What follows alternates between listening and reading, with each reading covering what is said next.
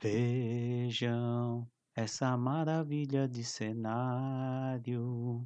Muitos de nós já cantarolou essa música, mas vamos ouvi-la com um cantor de verdade. Vejam esta maravilha de cenário. É um episódio relicário que o artista, num sonho genial, escolheu para este carnaval. E o asfalto, como passarela, será a tela. Essa música ficou muito famosa na voz de Martinho da Vila, e muitos acham que ele é o autor, porém o compositor é Silas de Oliveira, de quem falaremos nesse Hoje na Luta. Silas de Oliveira é considerado o maior compositor de sambas enredos de todos os tempos, mais do que isso.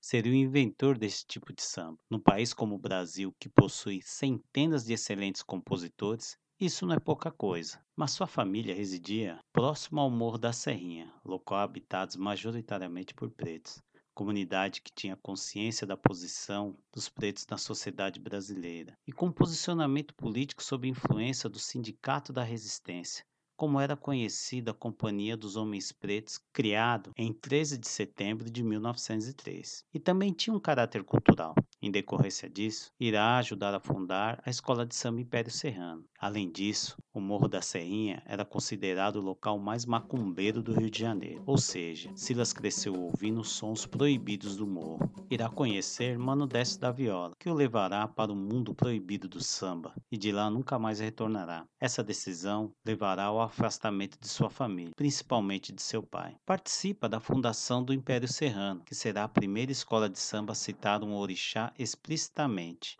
no samba enredo Glórias e Graças da Bahia de autoria de Silas de Oliveira. Ele também foi parceiro de Dona Ivone Lara, já que ela também era da comunidade da Serrinha e membro do Império Serrano. Hoje na luta produziu um áudio sobre ela. Ouçam, vale a pena. Ele teve uma única companheira, Elani, que era pastora e além disso servente e residente de uma escola pública onde ele acessava a biblioteca para estudar e pesquisar para compor os seus sambas. O auge da carreira de Cidas de Oliveira será na década de 60, produzindo sambas antológicos como Aquarela Brasileira, Cinco Bares da História do Rio, Glórias e Graças da Bahia, São Paulo Chapadão de Glórias, Pernambuco Leão do Norte e Heróis da Liberdade. Além dos sambas enredos, ele compôs várias músicas de grande sucesso, que fazem parte da nossa memória auditiva, mas que em geral não sabemos que foram criados por ele, como A Água do Rio, Meu Drama, Amor Aventureiro, Apoteose do Samba, entre outros. Mas, infelizmente, 20 de maio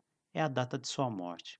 E apesar dele ser um excelente músico, não ganhou o dinheiro compatível com o seu talento. Por muitos anos, grandes músicos, principalmente os pretos, não conseguiam bons rendimentos e levavam uma vida de grandes dificuldades e frustrações. Com Silas não foi diferente. E sua morte ilustra bem a condição da maior parte da população do nosso país, que tem seu talento usurpado para o lucro de poucos. Passava a noite, vinha dia, o sangue do negro corria, dia a dia.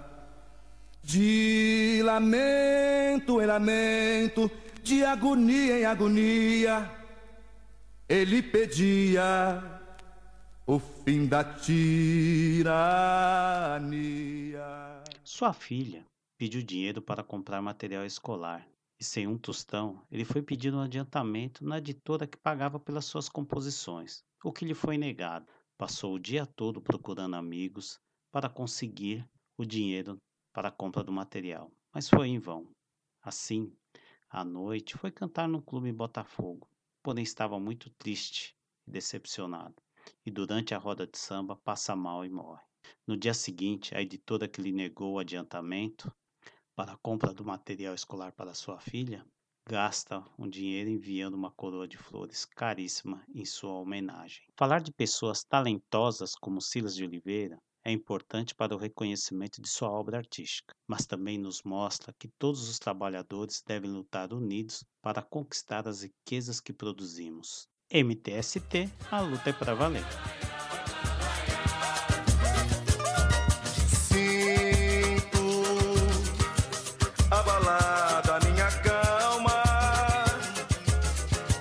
embriagada minha